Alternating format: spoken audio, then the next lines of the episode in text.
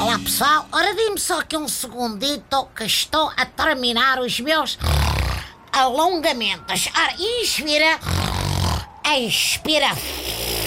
Bom, já estou a fazer o aquecimento para o Andorra Portugal da manhã. Não tanto pelo jogo, naturalmente, mas para enfrentar o frio sem lesões. Todas as pessoas que conheço que foram a Andorra voltaram com o joelho deitado abaixo ou um braço ao peito. Bom, dizem que foi no esqui, mas não sei se não terá sido a jogar a bola de encontro àquela seleção semi-amadora. O ano passado correu bem, ganhámos 6 a 0, parecia o Benfica na primeira temporada do Jorge Jesus Catano. Ó tempo, volta para trás. Não, não vou falar do 5-0, nem das graçolas sobre ai o penta, ai o penta. Bom, Respira outra vez, Zé Manuel. Ora, cá está. Bom, já me passou a nostalgia. Voltemos à seleção.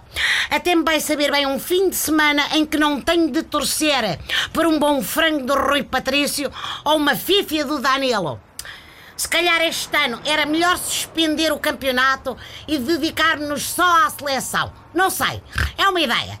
Um pouco na onda da doutora Manuela Ferreira Leite, que queria suspender a democracia. Suspendia-se o futebol nacional, acabavam-se os mails, o vídeo-árbitro e o Rui Vitória e passávamos a discutir apenas se o Éder deve ou não deve regressar.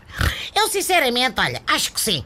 Agora em Andorra faria todo sentido, porque é um jogador que vem sempre preparado para a neve com aquela luva branca. Este nosso apuramento para o Mundial 2018 lembra os Jogos Sem Fronteiras.